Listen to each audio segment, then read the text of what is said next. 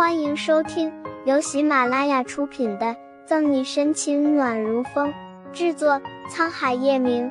欢迎订阅收听。第六百三十九章，强制催眠的效果越来越差。多少年了，他以为自己不去想这些事，也就可以随风而逝了。可今天他才知道，不是忘记了，而是他不敢去想。他不敢想爸爸最后连尸体都没有，他不敢想一夜之间失去一个亲人，他不敢想他是一个孤儿。好，明天我陪你去看他们。把沈西揽在怀里，叶晨玉顺着他的背安抚道：“一路上除了彼此的呼吸声，谁都没有说话，但沈西感到丝丝心安。很快就到了盛世庄园，远远的就可以看见叶老太太。”顾春寒和林俊在门口翘首以盼的等着，一见车子，顾春寒就兴奋的直摆手。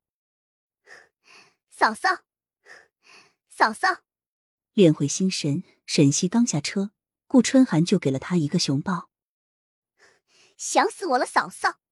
小西姐姐，你终于回来了。半月不见，长高不少的林俊也亲昵的挽住沈西的胳膊。春寒，穆子谦怎么养你的？才一段时间就中了这么多，不想把负面情绪渲染给他们。沈西勾起一抹笑，嫌弃的推开顾春寒：“嫂嫂，你说什么呢？”被沈西的话揶揄的脸红到脖子根，顾春寒恼羞成怒的跺跺脚。沈西笑笑不语，把顾春寒的改变都看在眼里。当初在夏城工商大学。顾春寒给沈西的第一印象就是张扬直接、嚣张但不跋扈。再看看现在害羞起来的她，俨然一副堕入爱河的小姑娘，哪里还有之前泼辣小太妹的形象？可能这就是爱情的影响吧。小西姐姐，我今天特意为你做了酱香鸭呢。林俊挽着沈西的胳膊，邀功请赏，清澈的眼眸扑闪扑闪的。说不定是黑暗料理。被挤推到一边的叶晨宇恨恨咬牙，又不能拿林俊怎么样。好了好了，外面起风了，有什么话咱们继续说。叶老太太欣慰的看着这一幕，脸上铺满了的笑意。奶奶，我扶着你。沈西上前扶住叶老太太。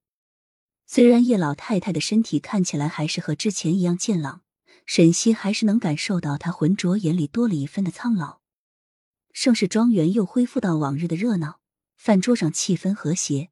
博鳌丽都却是另一番阴厉的景象。你说什么？沈西被放出来了？左心言把玩着五花蛇的动作一致，表情狠辣。吕薇薇这个蠢货，丢失国家机密文件的罪名可不小。沈西能这么快被放出来，除了吕薇薇露出马脚。左心言暂且想不到其他的可能性。大小姐，有件事我不知道该不该说。目光闪烁，廖婷欲言又止。说，把手里的蛇放回笼子。左心言用湿巾擦拭着白皙细嫩的手。以我对叶总的观察，叶总的意志力更加强了，强制催眠的效果越来越差。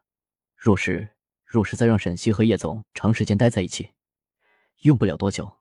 他们都会冲破这层薄膜，想起四年前的事。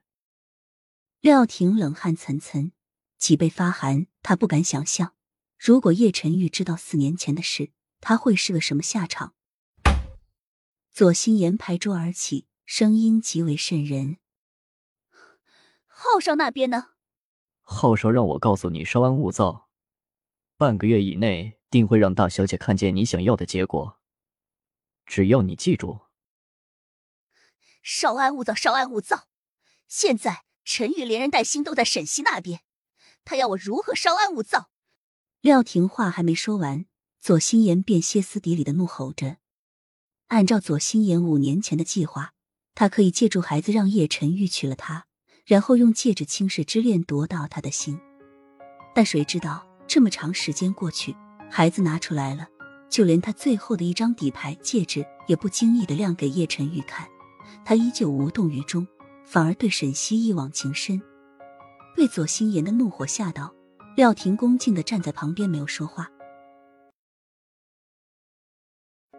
本集结束了不要走开精彩马上回来。